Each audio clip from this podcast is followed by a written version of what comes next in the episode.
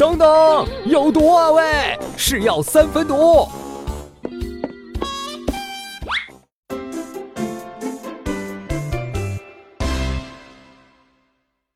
每一位孕妈都是家里的重点保护对象，一旦生病可就尴尬了，很多药都不敢吃。孕期随便用药很可能对宝宝造成影响，因此孕妈一定要注意用药的原则。服药需要权衡利弊，选择对胎宝宝影响较小的药物。所以，任何药物的应用都应该在医生的指导下服用，千万不要自行购买服用。服用药物时应注意说明书上的“孕妇慎用”“忌用”“禁用”等字样，切忌听信偏方、秘方而滥用药物。有的孕妈吃完药后觉得症状没有减轻，就私自加量服用，这可能会导致本就对胎宝宝无害的药在加量之后伤害到宝宝。除了吃药以外，再来看看你在补充孕期营养剂时，你有没有犯错误？叶酸又叫维生素 B 九，有预防胎儿神经管畸形作用。专家建议从备孕开始服用，到孕十二周为止，每天补充零点四毫克。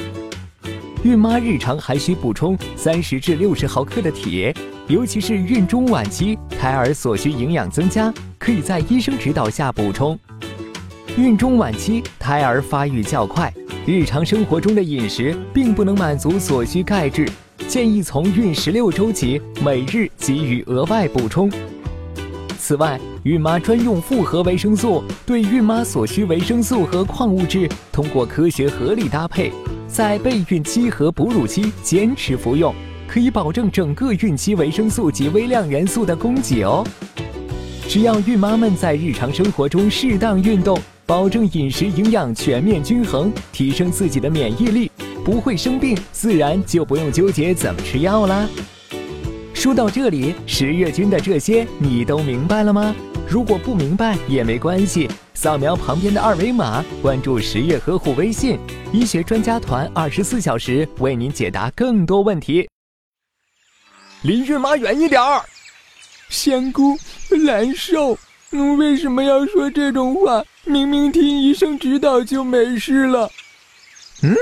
谁在叫我？